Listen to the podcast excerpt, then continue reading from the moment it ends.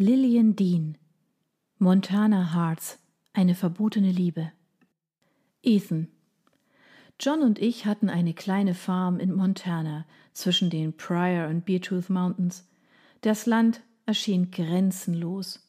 Ich liebte die Weite und den Himmel, der sich wie ein endloses Meer bis zum Horizont erstreckte, und ich liebte den Geruch von Gras und Staub. John und ich waren beide im Herzen Montanas geboren, und selbst wenn ich noch nie woanders gewesen war, wusste ich, dass es für mich keinen besseren und schöneren Flecken Erde geben würde als dieses Land. Wenn der Wind über die Ebenen fegte, kam es mir manches Mal so vor, als sänge er ein Lied. Doch seit einiger Zeit waren die Tage trüber geworden, was nicht am Wetter lag. Ich atmete leise tief durch. Das Sonnenlicht, das durch das Fenster unseres Schlafzimmers fiel, wärmte meine nackte Haut. Eine zarte Berührung, die mir gut tat. Für einen Moment schloss ich die Augen. Wie lange war es her, dass mein Mann John mich sanft berührt hatte, zärtlich zu mir gewesen war. Als wir uns vor etwa vier Jahren kennengelernt hatten, waren wir uns mit großem Respekt begegnet, und auch nach unserer Hochzeit hatte sich daran nichts geändert. Doch seit ein paar Monaten schwand die Liebe zu ihm wie das Licht des Tages am Abend. Wir befanden uns im Zwielicht, und John schien es nicht einmal zu bemerken. Er wurde mir zunehmend fremder, und manchmal machte er mir sogar richtig Angst. Ich zog die Bettdecke bis zum Kinn, wollte das Gefühl der Einsamkeit, die ich zunehmend empfand, wenn ich mit ihm zusammen war, abschütteln, nicht wahrhaben aber es kehrte stets zurück wie ein Bumerang. Noch immer konnte ich John zwischen meinen Schenkeln spüren, obwohl er schon vor einer Stunde von mir abgelassen hatte. Danach war er eingeschlafen. Ich fühlte mich, als würde er in mir zunehmend eine Geburtsmaschine, die nicht funktionierte, sehen und nicht mehr seine Ehefrau. Ich blinzelte aufsteigende Tränen weg und suchte krampfhaft nach den Sonnenstrahlen hinter den Gewitterwolken unserer Ehe, die immer dunkler und dichter wurden. Wo war der Mann, der mich einst so fasziniert hatte?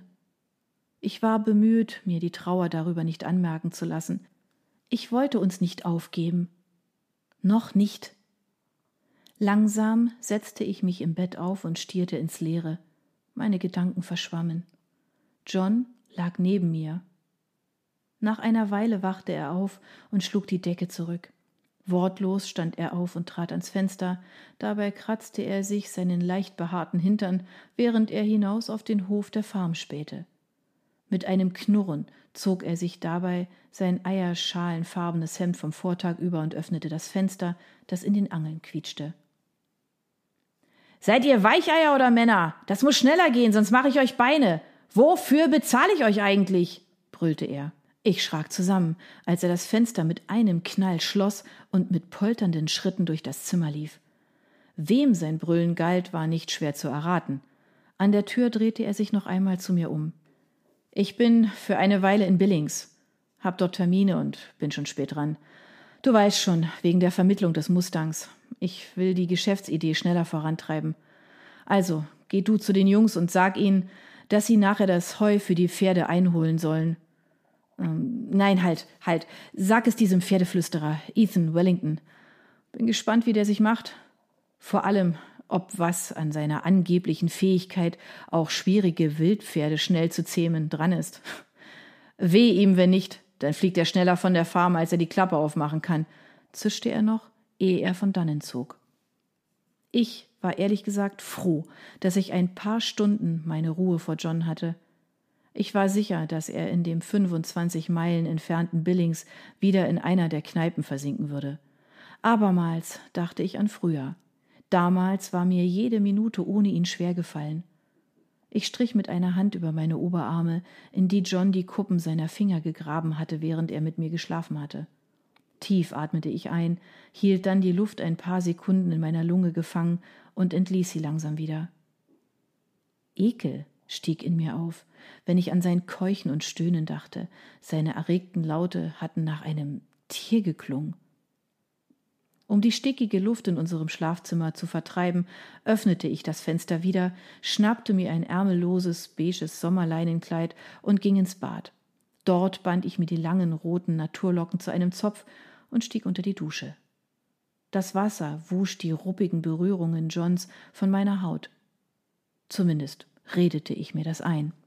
Ich beeilte mich, um den Jungs Johns Auftrag mitzuteilen, stieg aus der Dusche und trocknete mich ab, doch bereits zwei Minuten später hatte ich einen neuen Schweißfilm auf der Haut.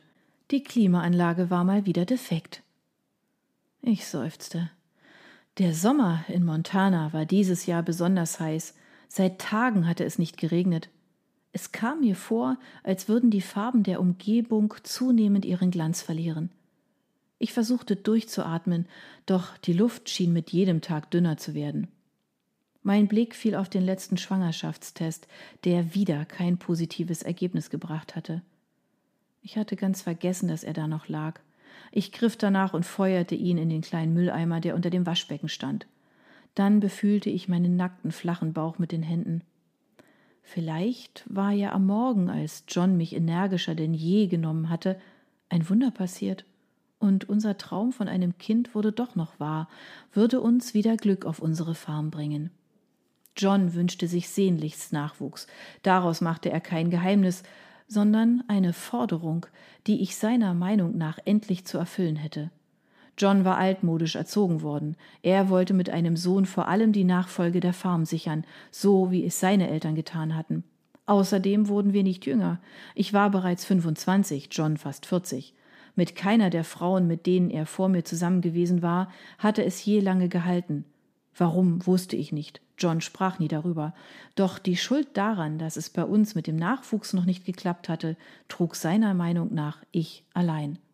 In der Kinderwunschklinik in Billings war festgestellt worden, dass wir beide fruchtbar waren. Die Ärzte schlugen uns weitere Tests vor, aber John hatte sich geweigert. Die Kosten waren ihm zu hoch. Außerdem glaubte er den Grund, warum es nicht klappte, zu kennen. Regelmäßig warf er mir vor, ich würde mich zu ungesund ernähren, weil ich kein Fleisch aß. Mir würden wichtige Nährstoffe fehlen, vor allem Eisen.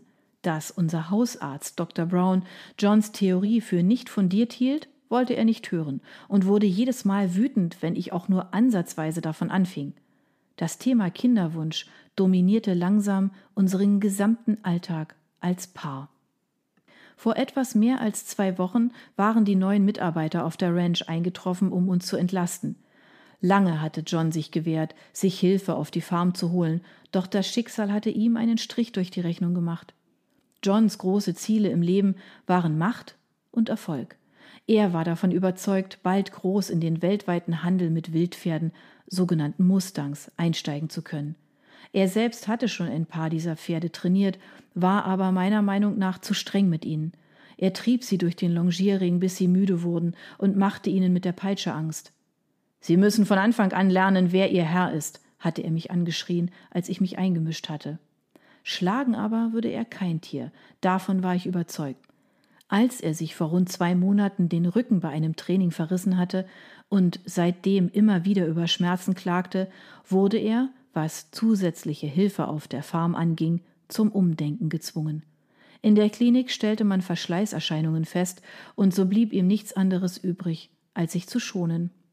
Also hatte er drei Arbeiter eingestellt, die seinen Stundenlohn akzeptierten, allen voran Ethan Wellington. Er war Johns große Hoffnung, auch wenn ein dunkler Schatten dessen Vergangenheit durchzog. Er hat ja niemanden umgebracht, nur niedergeschlagen, hatte John mir erklärt. Hauptsache, er ist gut und billig. Die anderen zwei waren gute Reiter und emsige Arbeiter, soweit ich das bis jetzt beobachten konnte. John allerdings würde nicht so leicht zufriedenzustellen sein.